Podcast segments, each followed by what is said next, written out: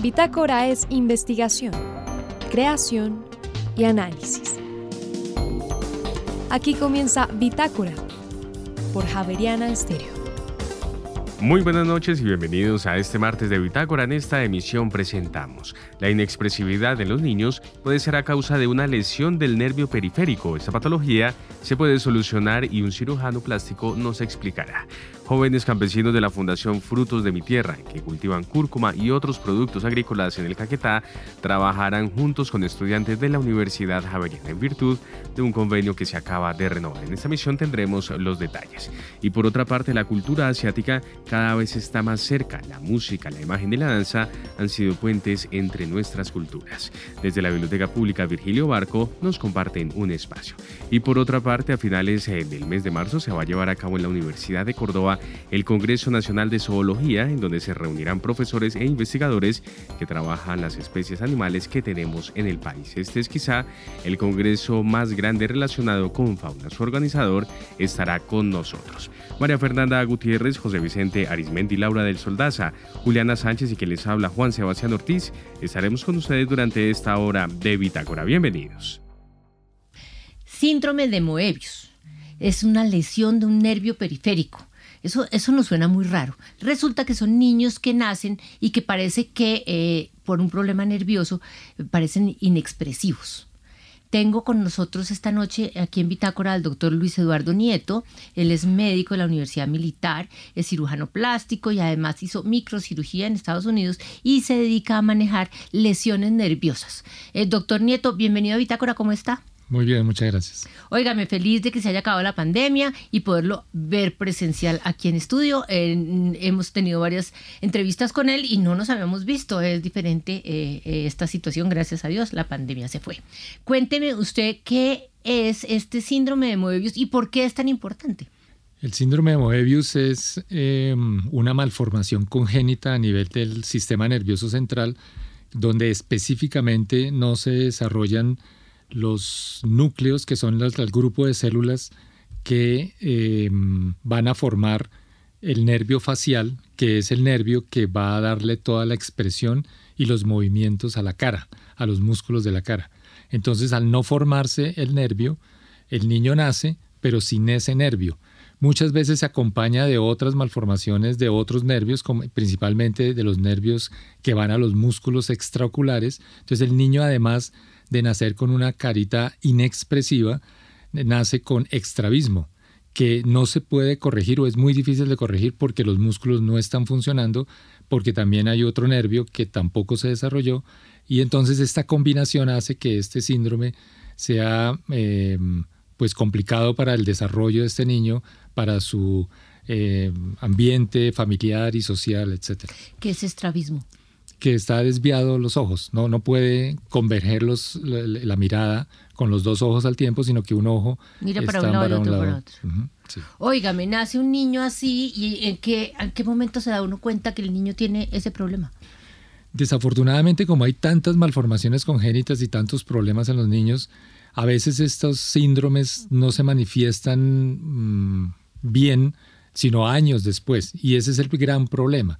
Entonces, eh, un niño que eh, no muestre lagrimeo, por ejemplo, o que durante el llanto no se vea su carita del todo normal, siempre hay que pensar que puede tener un síndrome de estos porque también desafortunadamente se pueden dar de diferentes grados de severidad. Así como hay unos leves, también hay unos muy severos. Entonces es responsabilidad también de los médicos generales, que es eh, los primeros que ven los niños, o los pediatras, estar pensando en este tipo de síndromes porque lógicamente su diagnóstico temprano hace que podamos hacer alguna cosa por ellos. Pero usted dice que em, tiene diferentes grados de severidad y esto es un problema nervioso. Eh, ¿Cómo explica usted diferentes grados? Es decir, uno tiene el nervio o no lo tiene, pero no tiene un pedacito del nervio. Puede tener un pedacito del nervio. El nervio se puede desarrollar o incompleto o completo o definitivamente nada del nervio. Entonces, eh, por eso puede haber diferentes grados de severidad. Pero lo normal es que no mueva nada la cara, el nervio no, no, no exista, entonces nos toca hacer procedimientos para reemplazarlo. Usted me dice que los pediatras tienen que estar pendientes, pero ¿en qué momento, vuelvo y le insisto porque quiero saber cómo en qué momento uno dice, no, definitivamente a este niño le falta un nervio o un pedazo de nervio? En el primer año de vida ya, se deben dar cuenta. Ya se deben dar cuenta con todo eso. Eh, inclusive los pueden remitir también a neuropediatría, que pues son los que le hacen todo el estudio neurológico y determinar dónde fue el daño y si tiene otros daños eh, eh, anexos a este. Pero lo, lo más importante es que todo el mundo sepa que esto tiene solución y que por medio de algunas eh, cirugías podemos recuperar el movimiento de la cara de estos niños. Sí, ahorita me cuenta eso. Yo quiero saber la frecuencia de la enfermedad. De 100 niños que nacen o de 1000 niños que nacen, ¿cuántos niños les puede dar eso? La incidencia es relativamente baja, es una en 10.000 niños nacidos vivos, pero existen y el problema es que no nos llegan estos niños. Entonces, parte de agradecerte esta entrevista es concientizar tanto a la población en general como a los médicos para que sepan que estos niños se puede solucionar este problema porque muchas veces se quedan con el diagnóstico genético, sindrómico, todo lo cosas, pero no los remiten a los sitios eh, de nivel 4 donde podemos hacer este, cosas por estos niños y se recuperan bastante bien. Una pregunta que le hago en todas las entrevistas que hablamos usted y yo. ¿Por qué un cirujano plástico está dedicado a, cuidar un a manejar un problema neurológico? Porque la cirugía plástica, como muchas especialidades, es una especialidad muy grande y entonces eh, de entrada se divide en dos grandes áreas, que es la parte estética, que es la que conocemos todos, la liposucción. Sí, eso es lo que uno conoce. sí. Pero también está la parte reconstructiva, que como yo digo es el lado oscuro de la, fuerza, pero hacemos muchas cosas por diferentes tipos de patologías, en tumores, en, como en estos síndromes, en quemaduras, en cantidad de cosas. Y dentro de esa parte reconstructiva hay otra área, que es la parte del nervio periférico, donde algunos locos nos dedicamos a hacer estas cosas y a recuperar estas estructuras que desafortunadamente, como acabamos de decir, eh, la gente puede que haga el diagnóstico, pero como se cree que los nervios no se recuperan y que las neuronas cuando se afectan ya no se vuelven a recuperar, porque ese es un mito que tenemos desde el colegio inclusive. Y, lo peor es que en las facultades de medicina lo refuerzan. Entonces, todos creemos que las neuronas y los nervios no se recuperan y, y sí se pueden recuperar, lógicamente con unas condiciones y en unos eh, momentos adecuados. Supongamos que usted me va a... No, no supongamos. Descríbame el nervio periférico. Si yo lo tuviera aquí encima de la mesa, ¿eso cómo es? Es que uno con las venas, las arterias, pero el nervio periférico, ¿cómo lo describe usted? El nervio periférico son prolongaciones de neuronas que están destinadas para esa función. Entonces el cuerpo de la neurona generalmente está en la médula espinal, es lo más lejos que está, o en caso, por ejemplo, de lo que estamos hablando del síndrome de Moebius y del nervio facial, las neuronas están en el cerebro, en, el, en la protuberancia y en los, en los, en los sitios del, del sistema nervioso central. Entonces, esos cuerpos celulares tienen unas prolongaciones muy largas que se llaman axones, que son que muchos axones forman el nervio que es una estructura tubular que va viajando por diferentes estructuras musculares, óseas, etcétera, y que van llegando, imagínense, a cada una de las células del cuerpo mm. están conectadas con el sistema nervioso central, pues para que cada célula haga la función que está destinada a hacer, pero lógicamente controlada por el sistema nervioso central. Entonces los nervios son súper importantes porque es los cables que conectan el sistema nervioso central a las diferentes o a todas las estructuras del cuerpo. Pero, pero es, visible, pues llegan a todas las células del cuerpo, llegan a todas como cablecitos, como mini cablecitos, y, pero el nervio central del que estamos hablando debe ser grande y gordo. Empieza desde la médula espinal, que ya es grande, y luego de ahí salen unas prolongaciones que se van yendo a diferentes sitios. Por ejemplo, el nervio ciático que está en el glúteo es de grande como un pulgar. Entonces se, ve grande, sino que a medida que van discurriendo por las diferentes estructuras, se van dividiendo, se van ramificando y para que finalmente lleguen pequeños filetes a cada una de las células del cuerpo. Y este nervio periférico del que estamos hablando, en un niño recién nacido, eh, usted dice que eh, se puede solucionar el problema por cirugía o por no sé qué vía, pero eh, ¿cómo, ¿cómo lo solucionamos? En el caso del síndrome de Moebius, que no existe nervio facial, Entonces lo que se hace es que como los músculos eh, de la cara sin no les llega la, inervación, o sea, la corriente del nervio, porque no existe, entonces los músculos se atrofian. Entonces tenemos que pasar músculos de otras partes del cuerpo, por ejemplo, de la pierna o del muslo, y se colocan en la cara, y ese músculo se le da corriente o movimiento por otros nervios, como por ejemplo los nervios con los que uno mastica. Entonces el paciente aprende a apretar los dientes y así mueve el músculo. Y el cerebro hay una cosa fantástica en el cerebro que es la neuroplasticidad. Entonces el cerebro hace nuevas conexiones neuronales para que em, aprendan a manejar esos músculos y, pueden volver a tener expresión, sonrisa, todas las cosas, al principio voluntariamente, pero en la medida en que se van entrenando involuntariamente, o sea, como una expresión facial como la que tenemos todos.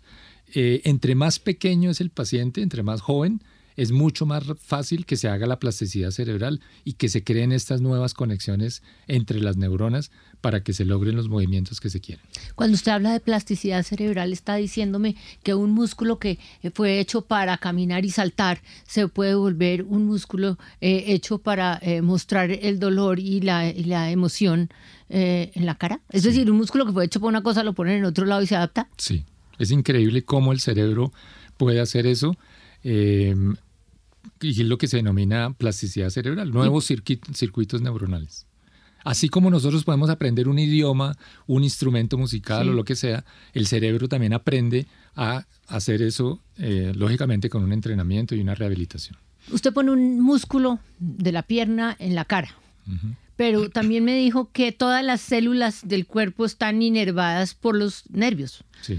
Eh, ¿Cómo hace para que el nervio que usted está organizando le llegue a todas las células? ¿Eso también lo hace el, cerebro de una manera reconstructiva mm, natural? Lo que pasa es que cuando pasamos el músculo, buscamos el nervio que en la pierna le está dando movimiento a ese músculo. Entonces dejamos un segmento de músculo y ese segmento de, dejamos un segmento de nervio y ese segmento de nervio lo pegamos a un nervio que sí está funcionando, entonces ese nervio nuevo le da toda las, eh, la electricidad, las, órdenes al nervio del músculo que hemos puesto en otra parte y así se mueven todas las células de ese músculo. Y entonces eh, el sitio donde sacó el músculo eh, se queda sin músculo ahí. O, y, el y el nervio que venía inervando ese pedazo se queda roto. Entonces me imagino que es como la cola de las lagartijas. No. Lo que pasa es que em, la naturaleza, el universo, ha hecho también nuestro cuerpo que tiene, tenemos músculos que podríamos decir que pueden ser suplidos por otros músculos. Entonces, por ejemplo, el músculo que sacamos generalmente se acompaña de otros músculos que suplen esa función y no tiene el problema, ningún problema del paciente. No se regenera el músculo allá abajo, en la pierna no se vuelve a hacer, ni el nervio tampoco. Los son nervios, lagartijas. Sí, es que es, es que en las salamandras. Usted se lleva, eh, eh, sí, cada vez que lo oigo, eh, usted lleva músculos o lleva pedazos de un sitio para otro y siempre, pues a donde llega el sitio, bueno, pero a donde dejó el espacio uno se, se imagina que eso algo está pasando también, porque ahí deja una lesión. Sí, en cierta forma sí, sino que precisamente nuestra especialidad también involucra no solamente ir a reconstruir el sitio, sino evaluar la pérdida que se puede crear en el sitio que dona ese tejido. Pero generalmente eso pues ya está establecido y la morbilidad o la, el problema que se genera es mínimo comparado con el beneficio que se logra al hacer la reconstrucción. Ya, ya. Óigame, ¿hasta qué edad puedo yo hacer esa cirugía? Es decir, porque en chiquitos, chiquitos me dice que sí va, pero, pero si uno se da cuenta a los 5 o 6 años o le llega un niño de un, de un pueblito a los 7, 8 años. No importa. Hemos operado pacientes hasta de 30 o 40 años. ¿Y se vuelven expresivos a los 30 años? Lo que pasa es que se demoran un poco más, pero logran hacerlo. Y lógicamente también depende del el grado de instrucción del paciente, la colaboración que se tenga, el acceso a un programa de rehabilitación, pero en general lo logran. Eh, ¿Esa enfermedad por qué da?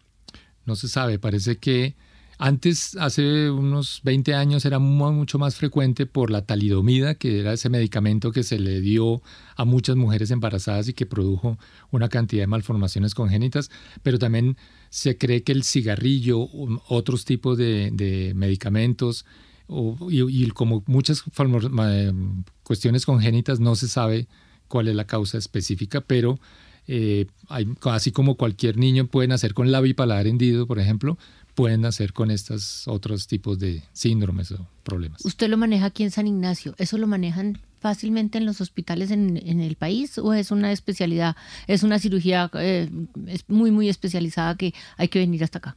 Sí, es una cirugía muy especializada y la recomendación es que se tiene que hacer por personas que tengan experiencia y hayan hecho esto antes y se hayan preparado, porque si no, la primera oportunidad es la mejor y tal vez la única. Si esto no se hace bien, después ya no se va a lograr los mismos resultados. ¿Cuántos pacientes ha operado?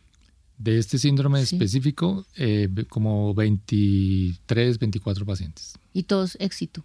Sí, la mayoría. ¿Ya todos sonríen? Sí, casi todos. Además de, me imagino, la emoción de poder ser expresivo, pero eso se debe demorar un par de meses después de la cirugía.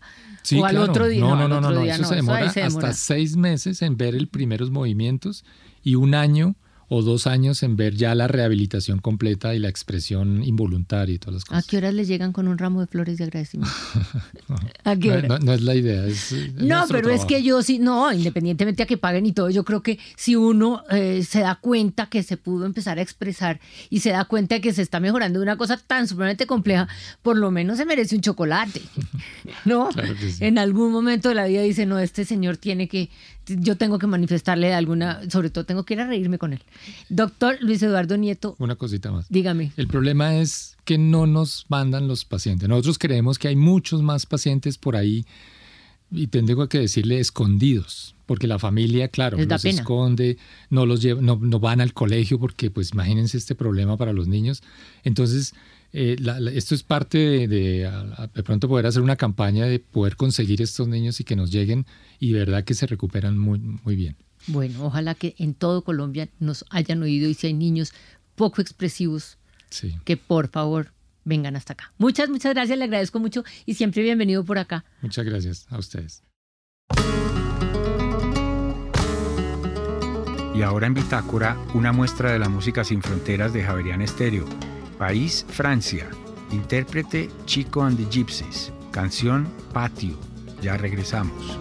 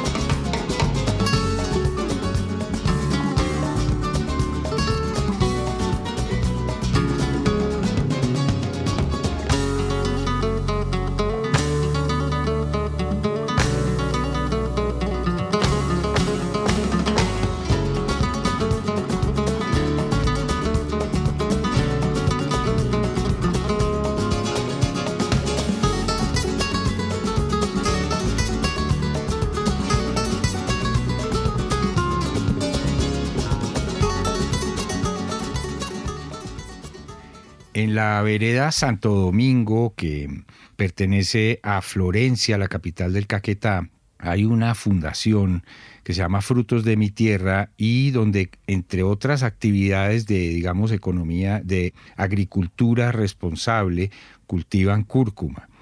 La Universidad Javeriana acaba de renovar un convenio con esta Fundación Frutos de mi Tierra y para contarnos algunos detalles y el marco de todo este entendimiento que va a ser eh, académico y de investigación, está con nosotros la vicerrectora de Extensión y Relaciones Interinstitucionales, María Adelaida Fará. Buenas noches, bienvenida a Bitácora. Buenas noches, muchas gracias doctora Arismendi, por invitarme por, en este espacio de la Universidad de Javeriana Estéreo. Mm, vicerrectora, la Fundación Frutos de mi Tierra, usted estuvo allí, ¿eso a cuánto queda de Florencia? Queda como a unos 10, 15 minutos de la, del casco urbano de Florencia. Se tiene uno que bajar en un sitio y luego uno camina por ahí unos 10, también 15 minutos por una trocha y luego tiene que hacer una subidita eh, pues chévere, no es, no es, no es tan fuerte, pero es muy bonito, es un sitio muy bonito y muy cerca a la casco urbano de Florencia. ¿Y qué se encuentra uno allí? Se encuentra uno, primero, un paisaje hermosísimo porque es una parte más o menos alta, entonces uno alcanza a ver un buen paisaje de esa zona de la Amazonía eh, colombiana, ve pues todas las montañas, pero también ve llano, y llega uno allá y está, hay varios cultivos, pero especialmente tienen cultivos de cúrcuma, y más arriba ve uno una reserva eh, forestal que es pues preservación para todos los temas del agua y de, de, manejo ambiental de la naturaleza y de los territorios y es un buen sitio para aprender muchas cosas de manejo adecuado de recursos. Y hay una construcción, ellos hicieron, hay una, una especie de vivienda y han ido construyendo para que los estudiantes, si es del caso, investigadores se puedan quedar ahí. Claro, pues usted fue decana de estudios ambientales y rurales de la Javeriana y por lo tanto usted tiene suficiente criterio como para saber si lo que están haciendo allí es responsable con el medio ambiente. Sí, ellos están trabajando en ese sentido. Uno sabe que hacer manejos responsables de esta relación eh, sociedad-naturaleza y manejar un territorio, esto necesita un proceso y necesita ser perseverante, persistente y eso es lo que está haciendo esta fundación, de tener claro que lo que quieren es hacer este manejo responsable y esto implica un proceso, por ejemplo, con el caso de la cúrcuma, que es el cultivo que ellos están desarrollando, es de generar unas buenas prácticas agrícolas y eso se va haciendo en el camino. O sea, no es que de un día para otro uno diga voy a hacer buenas prácticas y ya las hizo, sino eso implica irlas implementando y el ICA pues los está apoyando y efectivamente ya los ha certificado. Pero yo sí creo que ellos tienen no solamente el propósito de palabras, sino también en las acciones y, y, estudian y por eso también buscan asociarse, aliarse con universidades, con, con colegios que tengan el mismo propósito para buscar también hacer las buenas prácticas en todo el sentido de la palabra. Claro, la líder de este proyecto es Luz Aide Estrada, que estuvo desplazada de la violencia, pero lo que permite, digamos, un acercamiento entre la Javeriana y ellos es que trabajan con jóvenes. E, ese es un propósito principal. Ellos trabajan, ellos también tienen una alianza con otras fundaciones con jóvenes rurales. un propósito central de ellos es trabajar con jóvenes mujeres y hombres rurales del país, especialmente en este caso de Caquetá y también con del Huila también tienen algún trabajo y eso es lo que nos acerca que hablar entre jóvenes rurales y jóvenes que posiblemente estudian en la Javeriana y eso puede generar unos diálogos además interculturales y de la relación urbano-rural muy importante.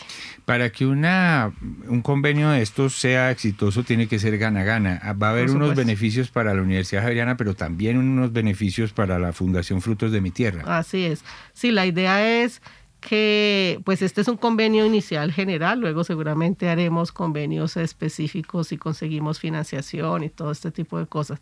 Pero la idea es que la Javeriana tiene una ganancia académica que es o desarrollar, por ejemplo, eh, estancias de investigación o hacer prácticas estudiantiles o prácticas profesionales o salidas de campo de algunas clases para que nuestros estudiantes que estudian diversas carreras puedan conocer ese territorio y ver lo que se hace en un territorio como es Caquetá y Florencia en particular.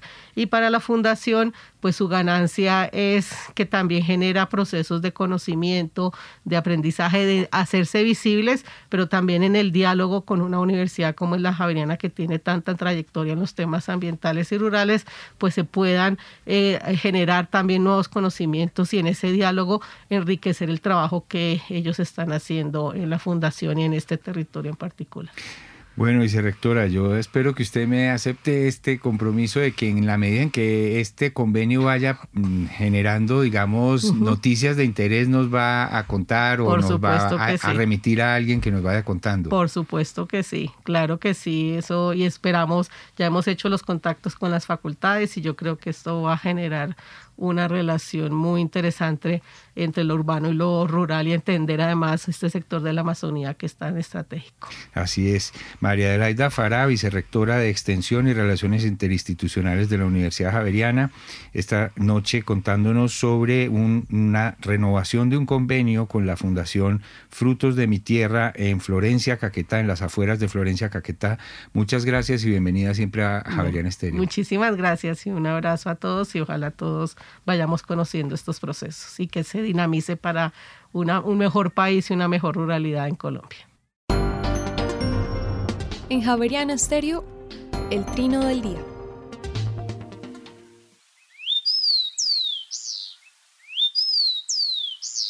Este es el copetón común, que se puede escuchar y observar en Bogotá casi en todas partes y a todas horas. Capaz de vivir en praderas abiertas, estepas, bosques, plantaciones agrícolas y ambientes urbanos. Vive prácticamente en toda Sudamérica y permanece activo hasta bien entrado el anochecer. El canto es exclusivo del macho.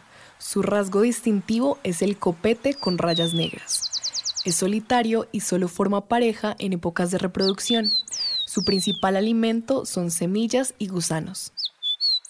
El trino del copetón común forma parte del Banco de Sonidos de Aves Colombianas recopilado por el Instituto von Humboldt y la Universidad de Cornell.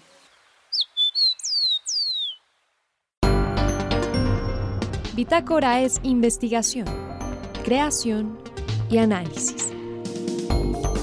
Bitácora de lunes a jueves de 8 a 9 de la noche por Javeriana Stereo.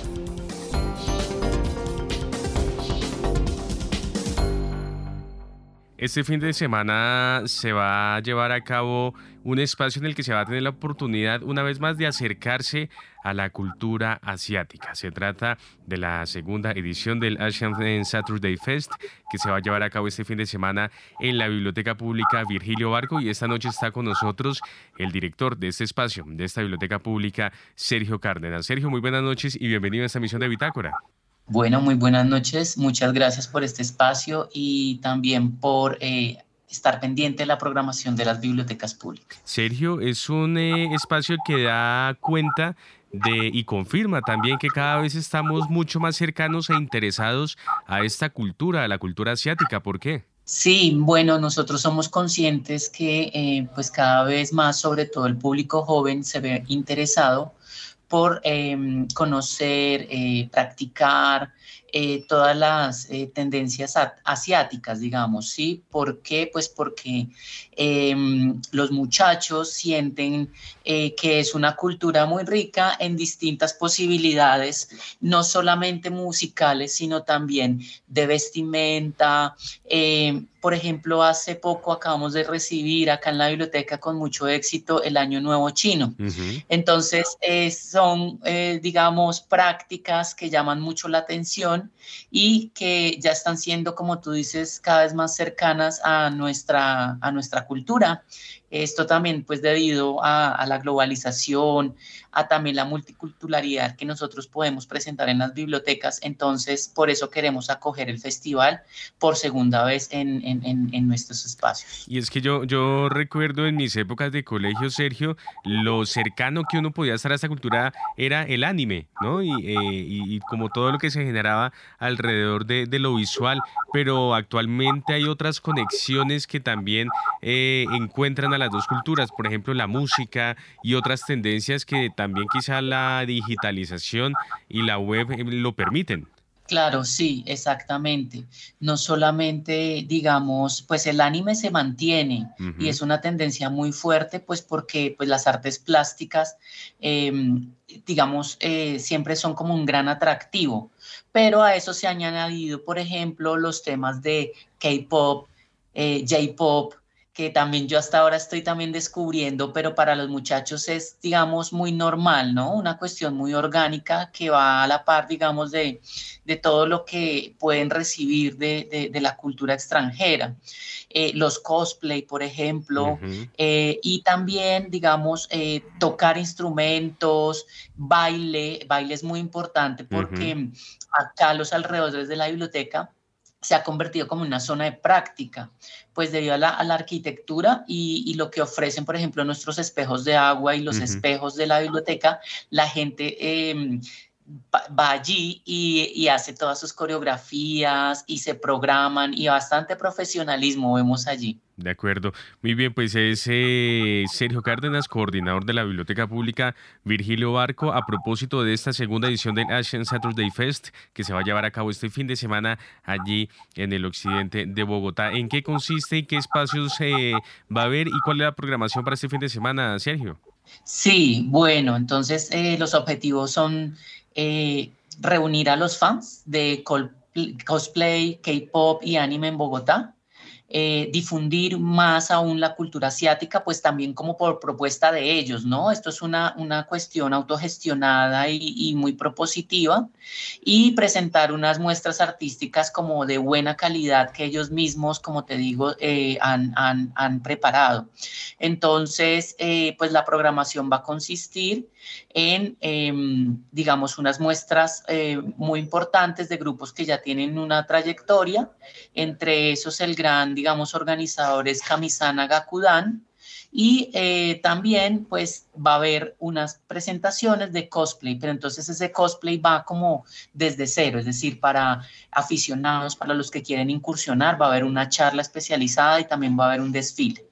Y también vamos a tener pues unas muestras plásticas de anime. También ellos van a tener la oportunidad de exponer, digamos, todos sus productos, eh, bueno, todo lo que ellos hacen también para que otros muchachos se, se provoquen, pues para que la familia completa también circule por estos espacios y tenga la oportunidad de apreciar más la cultura asiática. Muy bien, Sergio, pues allí estaremos entonces este fin de semana, este sábado, en la Biblioteca Pública Virgilio Barco para estar mucho más cerca de la cultura asiática. Gracias por haber estado con nosotros en Bitácora y una feliz noche. Bueno, muchísimas gracias, un saludo para todos y los esperamos a partir de la una de la tarde hasta las seis este sábado que viene. Muchas gracias.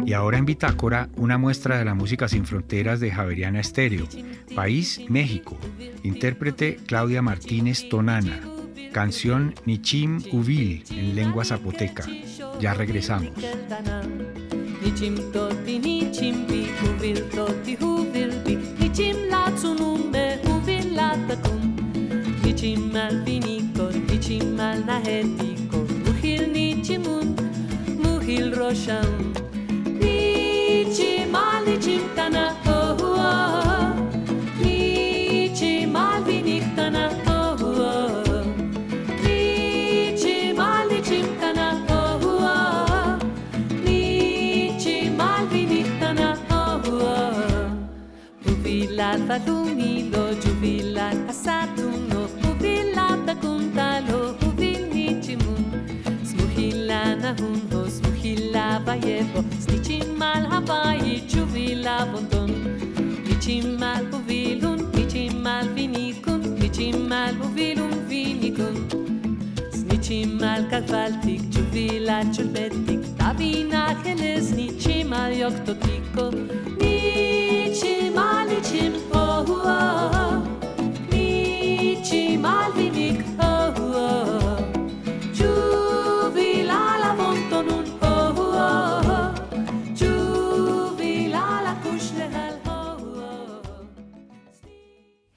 uno de los congresos, o sin duda el más grande congreso que tenemos en fauna es el Congreso Nacional de Zoología. Eh, este se caracteriza por ser súper, súper, más o menos 2.500 asistentes al evento y van a hablar de todas las especies de mamíferos o de todas las especies de animales. Tengo aquí al profesor Jairo Pérez. Él es eh, biólogo, tiene eh, un doctorado en profesor. Ciencias biológicas. Ciencias biológicas y es experto en mamíferos.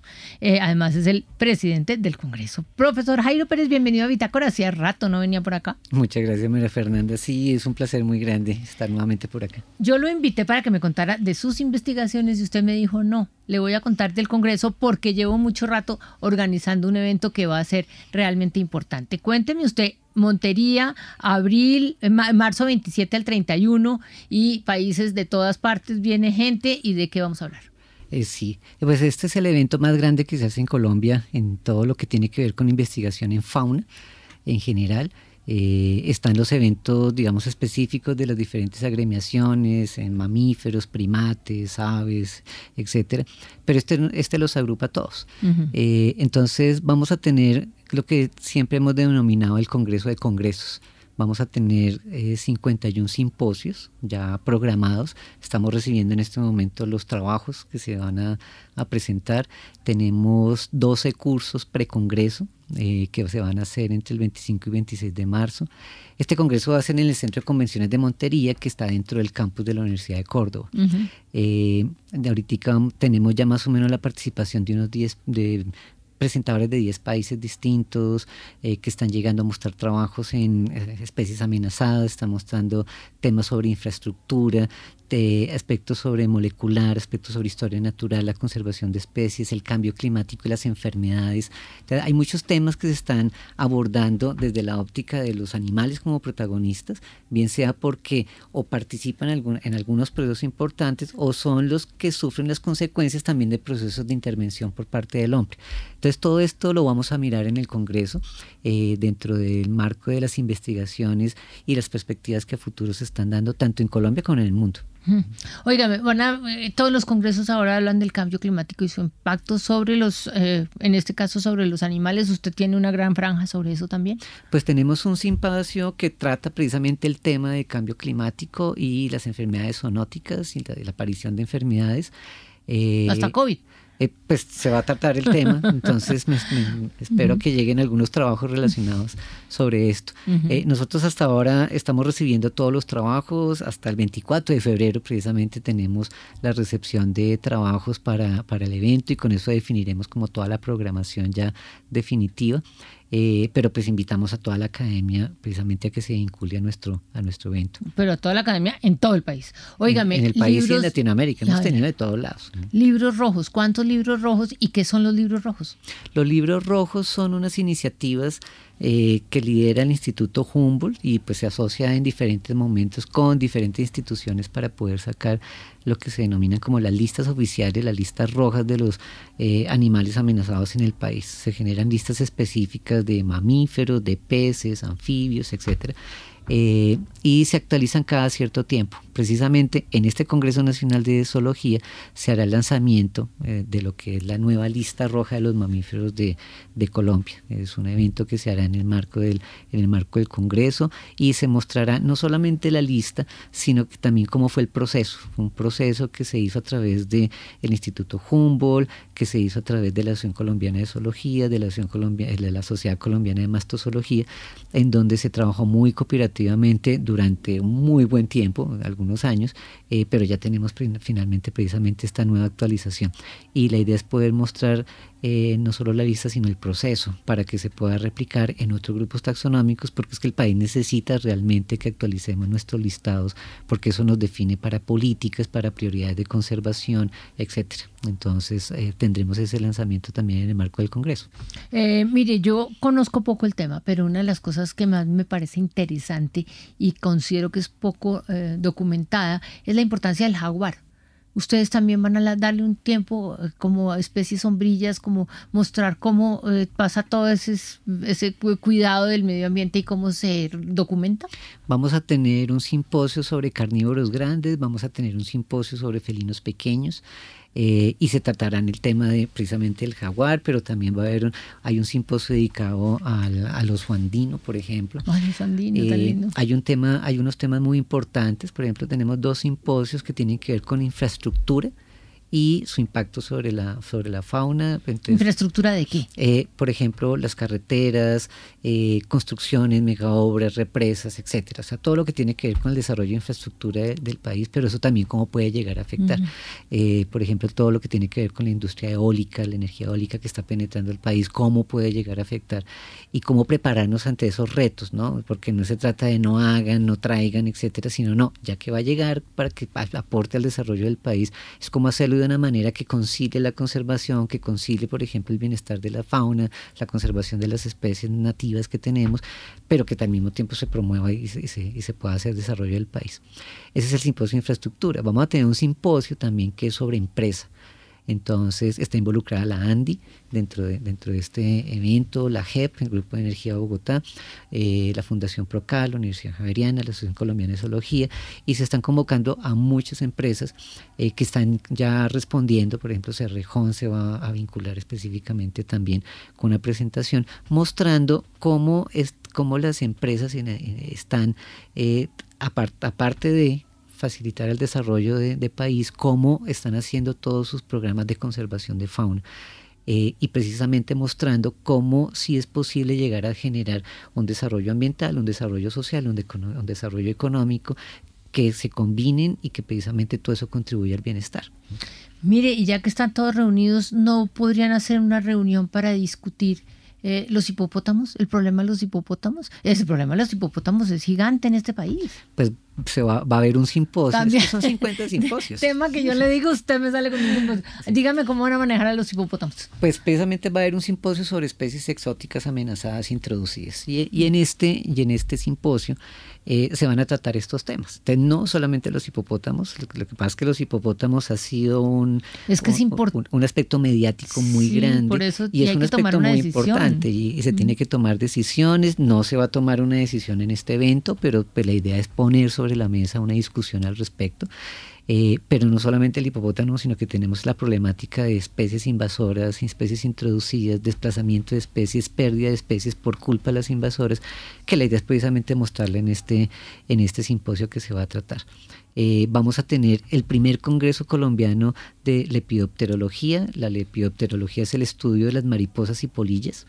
Eh, y este es el primer congreso. Muchos, muchas de las asociaciones han, han nacido desarrollando su primer evento al interior del Congreso Nacional de Zoología y pues en este momento este primer Congreso Colombiano de Lepidopterología va convoca a todos los que trabajan en estos dos grupos. De hecho, la Fundación ACEP eh, se vinculó con los organizadores del Congreso de Lepidopterología para ofrecer becas, eh, que significa una inscripción gratuita al Congreso, para que vayan y muestren sus trabajos, tanto de pregrado como de posgrado.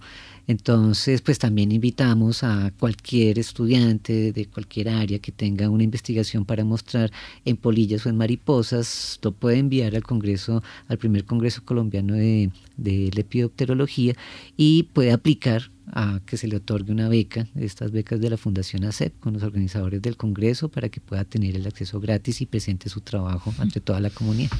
Voy a seguirle preguntando temas la pesca industrial versus la, la pesca artesanal la Asociación Colombiana de Ictiólogos, Asictios, está organizando... ¿Otro simposio? Sí, está organizando el simposio de, de, especies de peces amenazados y seguramente en este simposio se tocará precisamente este tema, el tema que tiene que ver con todos aquellos aspectos y factores que pueden estar amenazando a las especies de peces y a todo lo que es el recurso ictico, ictiológico del país, eh, para las pesquerías, por los contaminantes, todo lo que puede tener que ver con el eh, aprovechamiento ilegal eh, mm. minero, porque eso es un factor muy importante. Eh, también va a haber un evento y un espacio que va a tocar ese tema en particular. Uy, qué, qué horror. Óigame, aves. Vamos a también tener, porque el libro rojo de las aves también lo, lo manejamos, eh, el doctor Luis Miguel Rengifo lo, lo, hemos visto y él es como el que maneja un poquito ese, tema. También vamos a tener un simposio en aves. y ahora que está tan de moda el avistamiento de aves y el turismo por cuenta de las aves. Sí, por supuesto. De hecho, vamos a tener tres simposios alrededor del tema de las aves. Uno lo va a organizar la Asociación Colombiana de Ornitología. Eh, que precisamente tiene que ver con este, con, con digamos, las investigaciones que se han desarrollado en, este último año al respecto. Eh, pero también va a haber un, un, simposio que va a trabajar el estudio de las aves desde la parte de la sensibilización. Entonces, cómo, cómo la observación de las aves, cómo eh, el, el, trabajo directo con las comunidades en las aves puede ayudar no solamente al conocimiento de ese grupo, sino a la vinculación de las personas y cómo lograr sensibilizar a las personas hacia la conservación a través de el trabajo de la observación con las aves. Y un tema que a usted le fascina, murciélagos. Eh, vamos a tener un seminario general de mamíferos. Eh, en este caso, pues la idea es que va a estar el espacio perfecto para que trabajos en, murciélagos, trabajos en felinos, en roedores, en diferentes grupos taxonómicos que tengan que ver con mamíferos van a estar cubiertos en este, en este espacio. Hay otro, hay otro simposio importante que es sobre la fauna edáfica Eh, este lo está organizando una de las profesoras de la Universidad Javeriana, la doctora Amanda Varela. ¿Qué es eh, fauna que es la fauna que se encuentra en el suelo.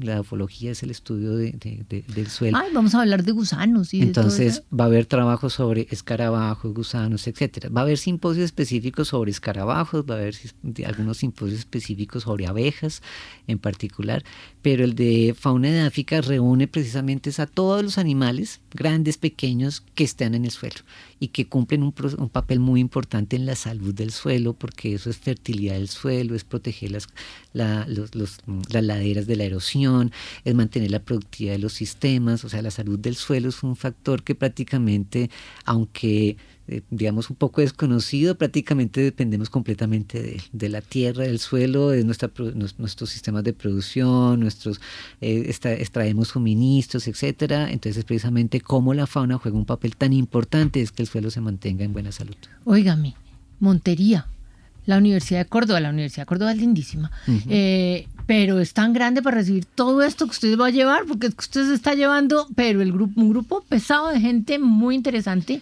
que van a estar muy ocupados, pero ¿tiene espacio para tanta gente? El centro de convenciones, precisamente tenemos, estamos trabajando mucho en la capacidad logística, pero tenemos el espacio adecuado.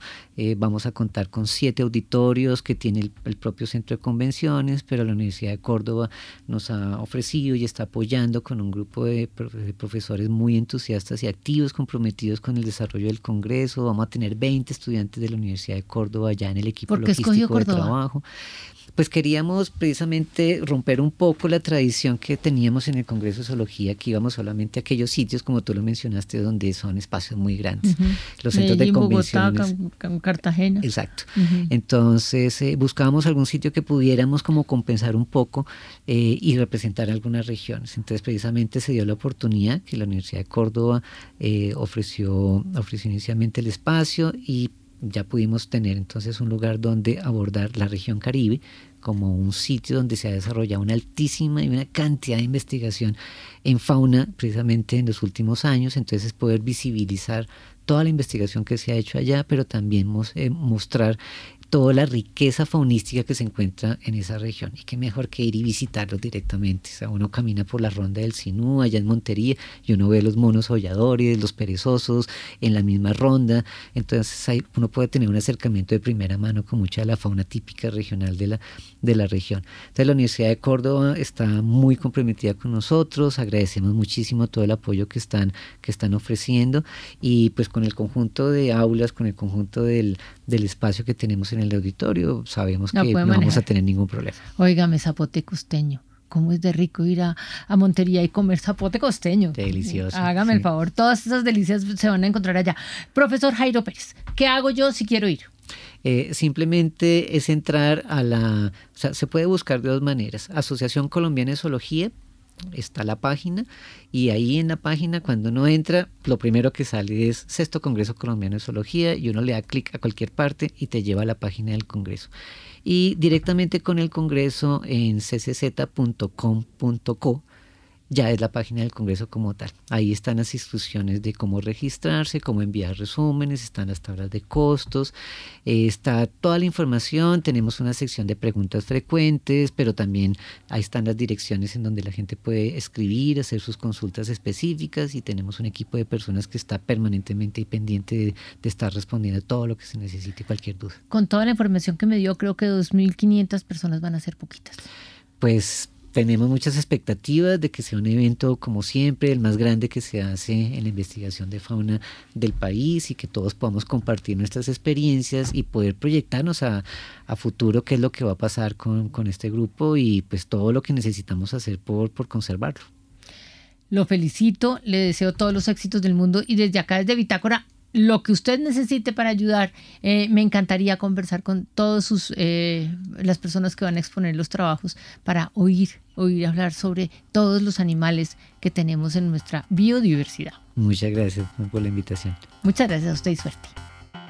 Y antes de finalizar esta emisión de Bitácora, les tenemos tres recomendaciones culturales para que ustedes se programen con nosotros durante la jornada de mañana. Iniciamos nuestra agenda cultural con la presentación del Programa Distrital de Estímulos 2023, un espacio que busca impulsar y promover la creación, la investigación, formación y la circulación de agentes del ecosistema artístico y cultural de la ciudad, así como el quehacer de creadores, directores, actores, técnicos y demás personas vinculadas a los diversos oficios del campo artístico. Mañana, desde las 10 de la mañana, en la Plaza de Mercado La Concordia. Por otra parte, sobre las 3 de la tarde se realizará el Cineforo El Padrino, un espacio para disfrutar de películas que nos invitan a retomar los orígenes en busca de la tierra de los antepasados, el cine como justiciero simbólico y arma de venganza, la reescritura de la historia como un gesto catártico del cine e historias narradas por el séptimo arte a las 3 de la tarde en la Biblioteca Pública Virgilio Barco. Y finalmente los invitamos a la exposición Así se goza, historias para revivir las fiestas populares en Colombia. Esta exposición busca explorar y difundir las formas de registro y conservación de fiestas y tradiciones populares de nuestro país a través mm, de las colecciones de los medios públicos y del Museo Nacional de Colombia, desde mañana en la Sala Memoria del Museo Nacional. Y así llegamos entonces al final de esta emisión de Bitácora. A ustedes muchas gracias por haber estado con nosotros. Los invitamos a que continúen en Javeriana Estéreo. Ya llega una nueva entrega de la serie radial 50 vidas y a continuación Simón Calle y Conexiones. Que tengan todos ustedes una feliz noche de martes.